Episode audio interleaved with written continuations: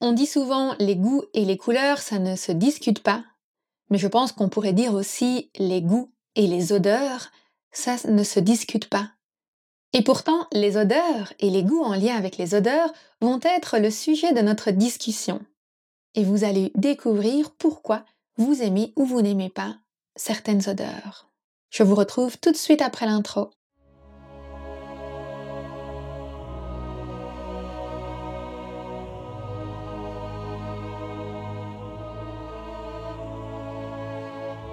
Bienvenue sur le podcast Métasensoriel, un espace qui allie science et spiritualité, conscience et subconscience, visible et invisible, afin de vous emmener à la conquête d'une vie pleine de sens. Ensemble, nous explorons toutes les dualités de l'univers qui nous poussent vers une meilleure connaissance de nous-mêmes, des autres et de notre environnement. Je m'appelle Aurélie, je suis bio-ingénieure de formation et fondatrice de l'aromacantisme scientifique de l'esprit et spirituel de cœur, j'entremêle savoirs ancestraux et pratiques modernes pour vous reconnecter à l'univers de tous les possibles. Chaque semaine, je vous mets au défi d'affiner votre intuition pour mieux écouter, comprendre et ressentir les énergies de la nature. Installez-vous confortablement et profitons ensemble de ce nouvel épisode. Bienvenue dans ce cinquième épisode du podcast Métasensoriel. Le thème de notre cinquième saison est les expériences de vie qui nous font évoluer, qui nous font grandir, qui nous permettent de nous remettre en question. Et aujourd'hui, je voudrais vous parler des expériences olfactives qu'on peut avoir avec les huiles essentielles. Le plaisir olfactif est quelque chose de très important dans l'utilisation des huiles essentielles, notamment sur le plan psycho-énergétique. Et c'est d'ailleurs pour ça que dans l'aromacantisme, quand on fait un bilan énergétique, on fait en fait un bilan olfacto-énergétique où on tient compte des préférences olfactives pour pouvoir identifier correctement les huiles essentielles qui vont être utilisées et pour pouvoir formuler des synergies qui aient non seulement les propriétés biochimiques attendues, énergétiques attendues, mais aussi que le plaisir olfactif soit garanti parce qu'il est essentiel. Je n'aime pas dire que ma vision est plus vraie que celle d'une autre personne. Je pense qu'on a tous nos propres expériences et qu'en fonction des étapes de notre vie, certaines situations parfois sont justifiées et que dans d'autres moments, on va pouvoir s'orienter vers d'autres comportements. Mais il y a quand même pas mal de choses qui ont attiré mon attention autour du plaisir olfactif que j'avais envie de pouvoir vous partager pour vous permettre à vous aussi peut-être de vous poser d'autres questions ou en tout cas de porter un regard nouveau sur les choses. J'ai déjà entendu dire par des utilisateurs d'huile essentielle que les huiles essentielles, ça sent mauvais et c'est normal. Elles ne sont pas faites pour sentir bon. et en continuité avec cette pensée, j'ai entendu récemment une personne qui disait, donc c'était une métaphore, je me permets de préciser, c'était une métaphore, que quand on prend une médecine, on a toujours un goût amer dans la bouche, on a toujours un côté un peu, on fait la grimace, c'est pas bon, mais ça ne veut pas dire que la médecine n'est pas bonne pour nous, ça peut quand même être très bon. Et en fait, l'idée derrière tout ça, c'était de dire, ok, c'est pas grave si une huile essentielle, elle pue, le but n'est pas qu'elle sente bon, le but c'est que elle ait un effet thérapeutique avant tout, et un peu comme un médicament, on ne l'aime pas, mais ça nous fait du bien quand même. Ce discours me met un peu mal à l'aise pour plusieurs raisons. D'une part, je pense qu'il y a beaucoup d'huiles essentielles qui sentent très bon. Je pense aussi que la qualité d'une huile essentielle va fortement, fortement, fortement influencer son odeur et ce, surtout pour les personnes qui ont le sens de la clairolfaction très développé. Je vous avais parlé de la clairolfaction dans l'épisode 4.6 du podcast Métasensoriel. Si vous voulez aller l'écouter, il est disponible sur aromacantisme.com slash 4.6. Et je vous avais expliqué que quand on a un sens de la clairolfaction très développé, on va être très sensible aux mauvaises odeurs. On va pouvoir sentir une huile essentielle et se dire, hum, là, il n'y a pas une bonne qualité dedans. On entend souvent des personnes dans le domaine énergétique avec une grande clairolfaction qui disent j'ai ouvert ce flacon et là j'ai vraiment eu mon coup de foudre, j'ai eu mon éveil olfacto-énergétique où j'ai pris conscience qu'il y avait une véritable énergie et puissance dans cette huile essentielle de par sa qualité. Donc quand on a un sens de clairolfaction très développé et qu'on est confronté de façon récurrente à des huiles essentielles de mauvaise qualité, on va avoir le sentiment qu'elles au-delà de leur véritable odeur. Ça, c'est la première chose à retenir. Si vous avez eu une expérience négative avec une huile essentielle dont vous n'avez pas apprécié l'odeur, ça vaut vraiment la peine de tester cette huile essentielle chez d'autres fournisseurs pour pouvoir aller explorer d'autres qualités, mais aussi d'autres moments de récolte pour avoir d'autres équilibres olfactifs.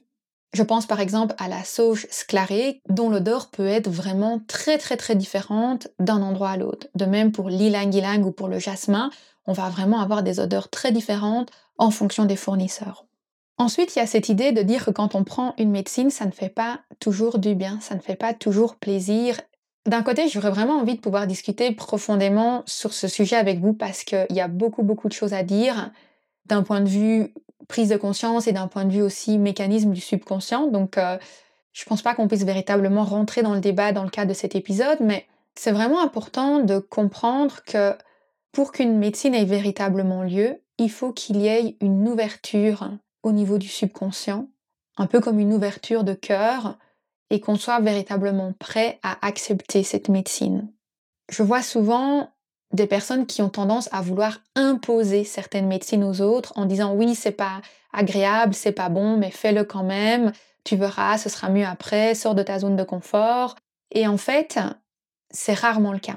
C'est rarement le cas dans le sens où il faut qu'il y ait vraiment cette ouverture du cœur et cette acceptation du subconscient pour entrer dans un processus de guérison qui soit véritablement profond et qui soit durable sur le long terme.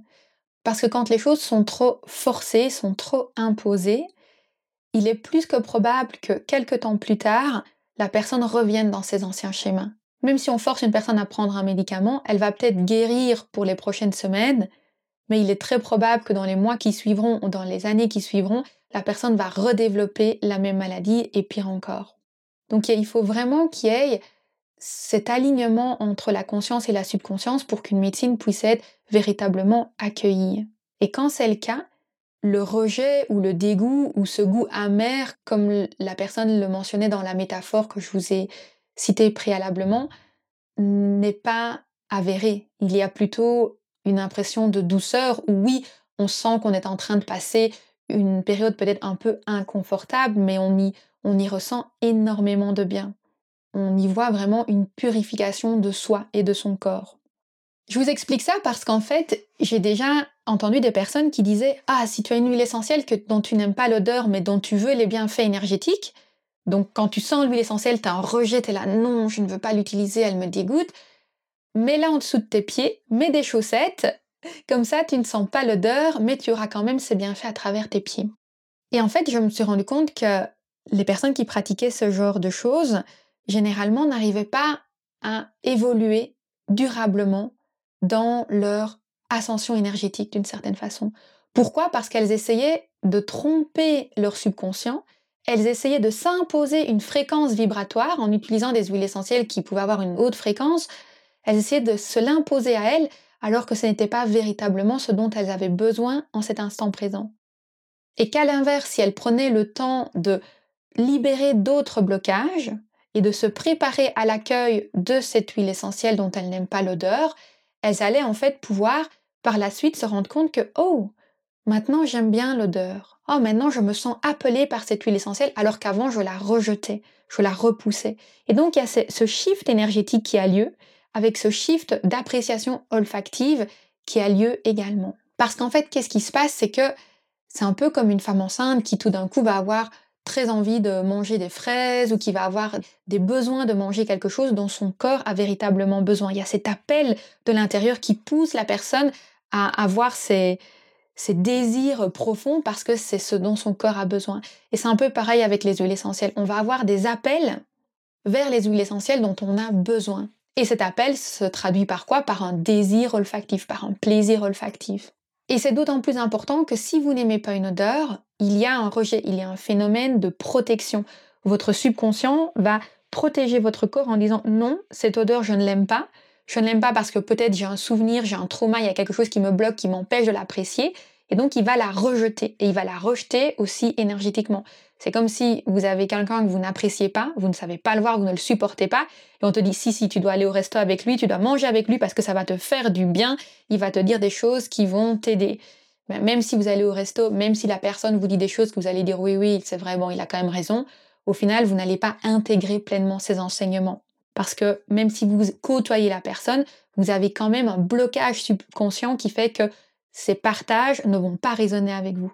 Et peut-être que plus tard, quand vous serez dans une autre dynamique où vous appréciez cette personne, parce que vous avez appris à la connaître d'un autre angle, elle va répéter les mêmes propos et cette fois-ci, ça va faire tilt dans votre esprit. Vous allez vous dire, ah oui, c'est vrai, il a raison.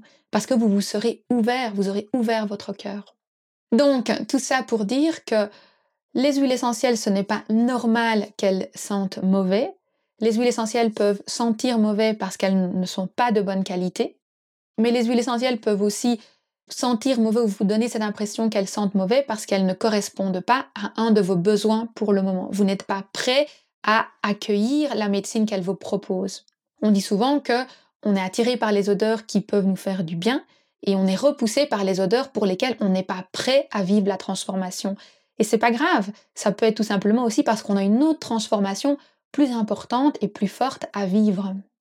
On va maintenant passer à l'exercice du jour, mais avant ça, je voudrais vous inviter à prendre quelques secondes pour évaluer cet épisode de podcast, laisser un commentaire et surtout le transférer à une personne que vous connaissez qui apprécie les huiles essentielles et qui vous a peut-être déjà parlé d'huiles essentielles dont elle n'aimait pas l'odeur. Ça sera l'occasion pour elle de porter un nouveau regard sur cette expérience qu'elle a eue.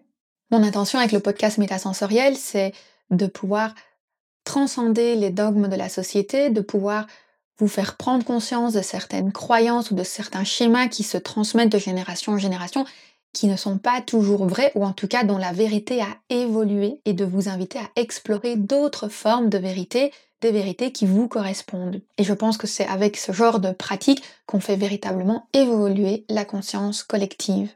Donc n'hésitez pas à parler du podcast métasensoriel autour de vous afin de contribuer vous aussi au changement des croyances sociétales. Alors pour l'exercice du jour, je vous propose un petit défi. Je vous invite à identifier deux huiles essentielles, une que vous n'aimez pas, une dont l'odeur vous répule. Vous vous souvenez la première fois que vous l'avez ouvert, vous avez dit "Oh, j'aime pas du tout cette odeur."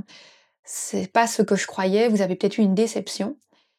Et ensuite d'identifier une huile essentielle que vous aimez particulièrement, vers laquelle vous allez toujours avoir envie d'aller, que vous allez instinctivement toujours reprendre et, peut-être vouloir diffuser ou porter sur vous. Je vous invite à venir me les indiquer dans les commentaires de cet épisode de podcast. Donc pour ça, il vous suffit d'aller sur aromacantisme.com slash 5.5. Vous allez tomber sur l'article de cet épisode de podcast, vous allez tout en bas et là vous avez la section commentaires. Vous pouvez m'indiquer ces deux huiles essentielles, ce qu'elles représentent pour vous, et en échange, je vous répondrai en vous indiquant ce que ces huiles essentielles représentent d'un point de vue psycho-énergétique et ce que cela peut indiquer en termes éventuellement de blocage ou de besoin. En général, ce genre d'exercice est très très révélateur, vous serez vraiment surpris des résultats obtenus. Donc comment faire pour partager votre résultat? Il vous suffit d'aller sur aromacantisme.com slash 5.5 descendre tout en bas de l'article et y déposer votre commentaire avec vos deux huiles essentielles. Une que vous aimez particulièrement et une que vous n'aimez pas qui vous répulse. Et si toi aussi tu as envie de pouvoir utiliser la psychoénergie des huiles essentielles pour toi ou pour tes accompagnements, que tu as envie de pouvoir dresser le profil olfacto-énergétique de tes clients afin de pouvoir leur proposer non seulement des synergies mais aussi des protocoles d'utilisation qui soient spécialement adaptés à leurs besoins, je t'invite vivement à découvrir la formation en aromacantisme sur aromacantisme.com/formation. C'est vraiment une mine d'or pour tout ce qui touche l'utilisation psycho-énergétique des huiles essentielles, la reprogrammation du subconscient et la super radiance de l'âme. aromacantisme.com/formation.